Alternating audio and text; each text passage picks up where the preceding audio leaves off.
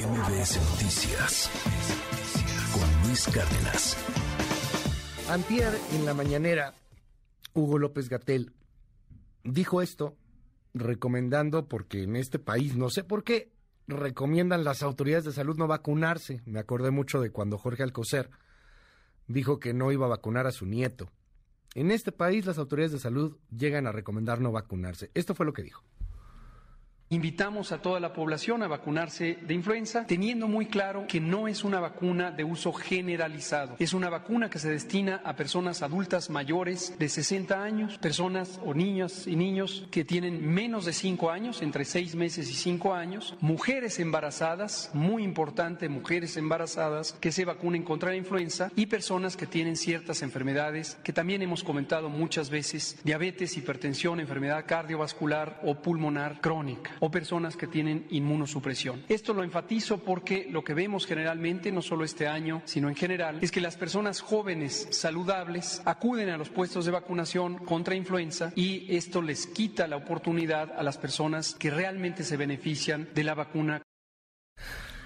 Eh, le quiero preguntar a un experto, además que estuvo pues al frente y que sigue al frente de los tratamientos COVID en el Hospital ABC, autor de este libro, Historias de, la Pandemia. Es el doctor Paco Moreno, lo tengo en la línea telefónica. Gracias, doctor, por tomarme la comunicación esta mañana. ¿Cómo estás? Bien, bien, gracias, Luis. Es un gusto estar contigo y con tu auditorio. Oye, eh, bueno, sin, sin, que esto sea político necesariamente, porque pues no se trata tampoco de politizarlo, pero neta recomendar no vacunarse este para jóvenes, para adultos jóvenes que estén sanos. ¿Para quién es la vacuna de la influenza? La vacuna de influenza debería estar disponible para todos. Eh, la, razón de esta situación es que si tú te subes en un barco y tienes tres salvavidas y el barco se empieza a hundir, pues se los das a los que tienen más posibilidades de ahogarse. Pero la realidad es que el barco debería de llevar 10 salvavidas. Y aquí la situación es que como México ha perdido el interés en la vacunación, porque esa es la realidad, no solamente de influenza, sino de COVID, lo sabemos, y de, y de vacunas infantiles inclusive, pues ahora eh, el número de dosis es insuficiente y pues la población que debería de vacunarse, que deberían de ser alrededor de 80 millones de dosis las que tendríamos que tener, pues se tienen nada más 30, 33 millones de dosis. Y entonces eh, haces esta selección en donde culpas a, o los haces ver egoístas a jóvenes, cuando mientras más gente tengas vacunada en tu población, menos circulación del virus. Este año, desde el 2016, no habíamos tenido tantos casos de influenza, y pues la realidad es que deberíamos estar preparados de mejor forma, pero pues otra vez las decisiones son pues eh, muy controversiales y ya ni qué decir de los comentarios que hace el señor Gatel. Eh, dime algo, ¿está disponible la vacuna influenza en sector privado, no? Esta sí la puedes comprar. Sí, sí la puedes comprar. Eh, es una vacuna que a diferencia de la que pone el sector público, que es buena, la del sector público es muy buena, si la pueden poner, la pongan.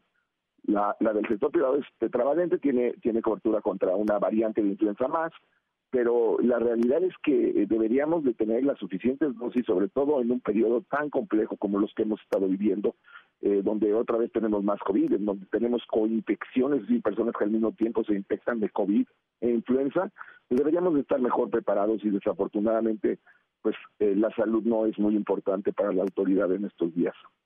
Oye, eh, nos preguntan aquí en el, en el WhatsApp, doctor, ¿cuántas vacunas COVID deberíamos de tener? Porque es cierto, o sea, de pronto ya, ya, ya estamos en pospandemia, supuestamente, no es cierto, sigue la pandemia, pero pues ya estamos en pospandemia, ya el tema de las vacunas como que ya le bajaron, ya, ya andan en otro rollo, pero ¿cuántas vacunas deberíamos de, tener eh, eh, los, los mexicanos, cualquier persona en, en este país, cuántas vacunas debería de ponerse?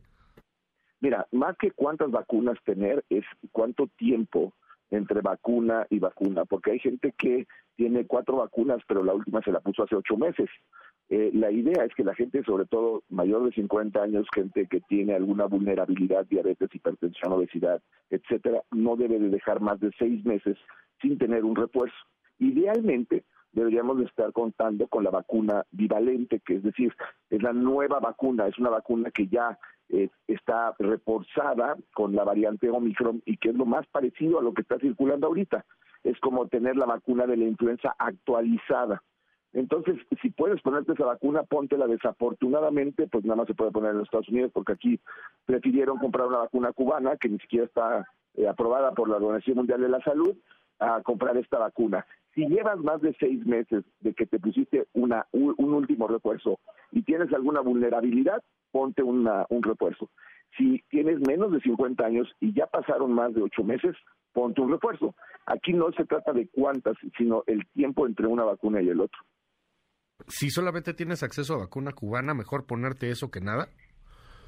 No, yo la verdad es que eso no lo recomiendo porque la Organización Mundial de la Salud no la ha aprobado, no sabemos la eficacia y ni siquiera sabemos la seguridad. Entonces, no, no a la, yo, yo lo que les diría a la sociedad es no a la vacuna cubana y sí el derecho a tener opciones de vacunarse con otras vacunas. Eh, si no las quieren comprar ellos, que den la oportunidad que la pueda comprar eh, los estados de la República. Eh, en Nuevo León, por ejemplo, ya instaló otra vez el cubrebocas, saliéndose un poco de lo que marca la, el gobierno federal. Qué bueno, felicidades, y así que consigan vacunas y que podamos tener la vacuna que nosotros queramos, porque hasta hoy nos vacunan con la que ellos quieren, donde quieren, cuando quieren y como quieren. Oye, eh, justamente me, adelantaste ahí un poco por, por, el uso del cubrebocas que ya está en Nuevo León, en Tamaulipas y probablemente para el lunes estará también en Coahuila el uso obligatorio en espacios cerrados. ¿Qué tan grave está el repunte de COVID? Pues mira, es, es bastante, por lo que vemos nosotros, es que es muy complicado ahora saber de cifras porque si antes no había pruebas, ahora también hay pruebas que son las llamadas autopruebas, en donde la gente pues compra sus pruebas, se hace la prueba y sabe que es positivo, pero ese no se contabiliza. Por lo que vemos en, en la práctica diaria, pues sí es un aumento bastante importante y, la gente que está llegando al hospital, porque sí hay hospitalizados, son gente que eh, pues dejó mucho tiempo sin vacunarse o no se ha vacunado o que tiene algún tipo de vulnerabilidad importante, cáncer, este, alguna quimioterapia, etcétera. Entonces, sí estamos teniendo un repunte de COVID, sí valdría la pena regresar al cubrebocas en espacios cerrados. Eh, ayer en los Estados Unidos incluso la CDC lo hizo una alerta a nivel nacional. Eh, la verdad es que el cubrebocas se ve como sinónimo de pandemia, pues no, no es así, es un mecanismo que nos protege, que nos ayuda, eh, no solamente contra COVID, sino contra la misma influenza. Eh, yo creo que deberíamos de regresar al cubrebocas en espacios cerrados, que la sociedad lo vuelva a entender, a tomar, porque estamos teniendo un incremento en casos bastante importante y no queremos tener problemas. Hay también una reacción fuerte con, con la influenza, perdón, o sea, hay una cantidad enorme de casos de influenza. Sí, así es. Desde el 2016 no veíamos tantos casos y como te comentaba, tenemos también pacientes que llegan infectados por los dos virus al mismo tiempo y son cuadros más severos. Entonces, eh, no tenemos eh, el suficiente número de personas con refuerzos. Eh, pues los niños desafortunadamente solamente tienen el 60% de esquemas completos, los de 5 a 12 años, a los menores de 5 años no se les compró vacuna. Es decir, tenemos un problema de inmunidad muy severo en el país y esto puede hacer que la, la, sexta ola, porque estamos en la sexta ola, sea más severa.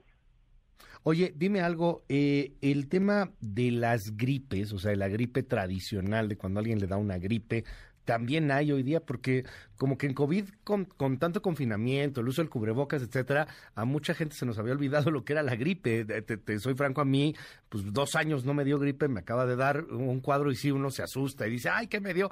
Pero pues es una gripe normal. ¿Cómo, cómo podemos diferenciar cualquiera de estas? Hay que acudir al médico, evidentemente, pero pues ¿cómo no caer en el pánico? Mira, en la mayoría de los casos, COVID e influenza van a provocar fiebre un malestar bastante severo, no es nada más el fluido nasal que puede ocurrir en una gripa común. Pero lo ideal sería que tuviéramos las pruebas suficientes para que si tienes un cuadro así, te hagas una prueba, sobre todo si tienes que ir a trabajar, porque eh, si vas a trabajar y a lo mejor tú eres una gente que está muy bien en sus defensas y no tiene un cuadro severo, pues está bien, pero puedes contagiar a alguien que es vulnerable porque sí fuiste a trabajar y no tenías esa prueba.